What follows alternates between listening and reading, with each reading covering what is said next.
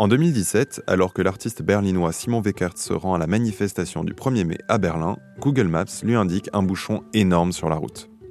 Quand il arrive sur place, elle est en réalité déserte. Weckert se rend compte qu'à cause des smartphones des manifestants et non de leur voiture, l'application a fait fausse route. Alors, un jour, il emprunte 99 téléphones qu'il charge dans un petit chariot et il se promène dans Berlin. En une heure, l'application indique des bouchons sur son chemin. Et c'est comme ça que naît le Google Maps Hack Project. Orange vous présente le mémo. Bonjour Marine. Bonjour Germain. Alors oui, cet exemple illustre bien les enjeux de notre second épisode sur la façon dont le numérique change notre rapport à la ville. Mais la prolifération des solutions de mobilité peut-elle vraiment rendre le trafic intelligent? Comment les applications de mobilité redessinent-elles la géographie de nos déplacements? Mais pour commencer, Marine, on pourrait se demander qu'est-ce qu'une application de mobilité? Waze, Citymapper, Google Maps, Apple Plan, Mappy, mais aussi Uber, Captain, elles sont nombreuses et ne fournissent pas le même service. Uber, par exemple, propose principalement des solutions pour se déplacer, un chauffeur VTC, une trottinette, un vélo, alors qu'une application comme Citymapper organise pour son utilisateur un trajet selon le mode de transport de son choix, vélo, transport en commun, etc., mais aussi un trajet en Uber. Et enfin, un chauffeur Uber utilise sans doute Waze pour trouver le chemin de la destination destination de votre course. T'arrives à me suivre? Hum, Oui, parfois je me dis il faudrait une app pour comprendre l'usage des apps. Mais je vois, en gros, à chaque application, son usage, avec parfois de la concurrence entre elles, mais aussi de la complémentarité. Mais peut-être qu'on peut commencer par les déplacements en voiture, avec Waze. Waze, l'application rachetée par Google dont la promesse est de renseigner en temps réel les utilisateurs sur l'état du trafic sur la base des informations fournies par sa communauté un accident, un contrôle de police, des travaux, l'usager qui signale un incident sur son trajet gagne des points. Je lis dans une interview donnée à Forbes France par Thomas Guignard à la tête de Waze France que l'application comptait début 2020 plus de 14 millions d'utilisateurs actifs. L'application, forte de la connaissance de tous ces trajets, peut donc faire avec précision des prédictions sur l'état du trafic à un instant T. L'objectif final, proposer le meilleur trajet à chaque conducteur. Hmm, dit comme ça, on dirait que la problématique des bouchons en départ de vacances est sur le point d'être résolue. Oui, mais tu te doutes que c'est plus compliqué que ça.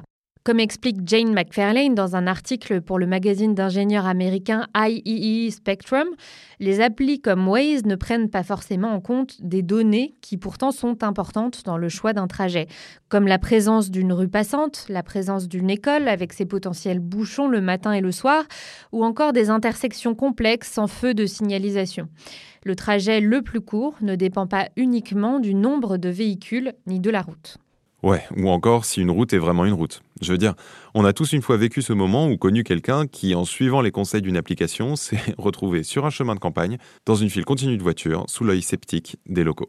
Pas nécessaire que ce soit un chemin de campagne pour que ce soit problématique. Prenons l'exemple de Lieu-Saint, en région parisienne, pour qui l'apparition de ces applications a tourné au cauchemar. Lieu-Saint a la malchance d'être situé le long de la francilienne, la N104, qui fait tout le tour de la grande couronne parisienne. Lorsqu'elle est embouteillée, c'est-à-dire souvent, l'application Waze propose automatiquement à ses utilisateurs de quitter la francilienne pour traverser la commune et reprendre l'autoroute un peu plus loin. Résultat, plus de pollution de l'air, plus de bruit et des temps de trajet rallongés pour les habitants et pour les bus. En effet, mais cela montre un paradoxe, une application destinée à maximiser l'utilité pour chacun de ses usagers peut avoir des conséquences néfastes pour la collectivité. Un trajet plus rapide peut faire passer des files de voitures par des lieux qui n'ont pas été pensés pour, mettant alors en danger les autres usagers de la ville, comme les piétons, les enfants qui jouent dans la rue d'un quartier censé être résidentiel, etc. Mais alors que faire? En réaction, le maire a décidé d'installer six feux de signalisation sur le parcours. En créant artificiellement des ralentissements sur cette déviation, explique-t-il aux Parisiens, le logiciel ne devrait plus référencer cet itinéraire auprès de ses utilisateurs. D'après le maire, le but est simple, nous devons faire comprendre qu'il ne sera pas plus court de passer dans le lieu saint. Hmm, donc finalement, l'élu a utilisé une technique similaire à celle de l'artiste berlinois, en créant de nouvelles données. Finalement, il est possible de modifier le comportement des applications en étant un peu créatif. Mais Marine, j'imagine que ces données collectées sur nos smartphones ont sans doute un grand intérêt pour les acteurs publics en charge de la ville et de son aménagement. Tout à fait. Les politiques publiques d'urbanisme et de transport ont compris que ces données pouvaient potentiellement les aider à construire des zones d'activité au plus proche des habitants. Le but de ces données, selon le magazine d'affaires américain Fast Company, serait de montrer aux urbanistes où installer de nouveaux services dans le but de réduire les distances. C'est un enjeu crucial aux États-Unis où les villes sont très étendues et où sans voiture, il est difficile de circuler. Donc si je comprends bien, ces données pourraient être utilisées pour améliorer la vie des habitants et réduire la pollution. Tout à fait, ces données peuvent être bénéfiques si elles sont utilisées dans l'intérêt général. Et leur pouvoir est tel qu'elles prennent peu à peu la place des personnes qui jusqu'alors géraient le trafic routier. D'ailleurs, la tension monte entre le secteur public et le secteur privé comme Waze ou Google Maps. Exactement. Le problème, c'est que ces acteurs ne travaillent pas toujours ensemble. Le magazine IEEE e Spectrum note que les ingénieurs de la ville travaillent de façon isolée car ils ne savent pas ce que font les applications. La ville perd alors des données sur la quantité de voitures qui vont avoir besoin d'accéder à telle ou telle J'imagine que cela peut avoir des conséquences réelles sur le trafic. Oui, et le problème a tendance à empirer car euh, certains nouveaux itinéraires mettent à rude épreuve les routes qui jusqu'alors n'étaient pas équipées à recevoir autant de véhicules. Les applications sont optimisées pour garder le temps de trajet d'un conducteur individuel aussi court que possible. Elles s'en fichent de savoir si les rues résidentielles peuvent absorber ce trafic, note le magazine Spectrum. On voit donc se cristalliser un conflit entre les intérêts privés des automobilistes, qui cherchent à gagner de précieuses minutes, et les infrastructures publiques, qui doivent gérer un vaste réseau de routes.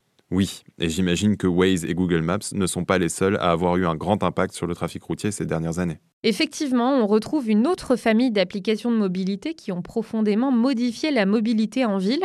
J'ai nommé Uber et Lyft.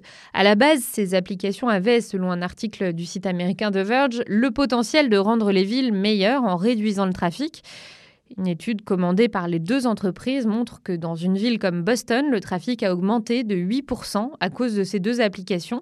C'est 13,4% pour San Francisco. Pourtant, la technologie au service de la mobilité, la masse pour Mobility as a Service en anglais, c'est une des opportunités de la décennie à venir pour les villes.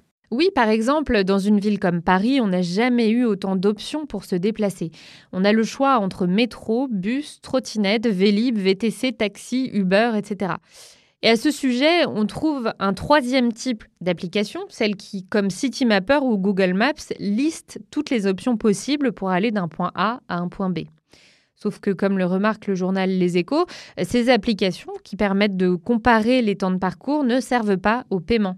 Alors, est-ce qu'il existe une application qui permet de connaître les itinéraires, les moyens de transport et le paiement en avance? Oui, c'est une initiative finlandaise de la start-up WIM et à elle seule, cette application résume le concept de Mobility as a Service. Selon les échos, un clic suffit à appeler un taxi ou à acheter un ticket de bus qui s'affiche instantanément.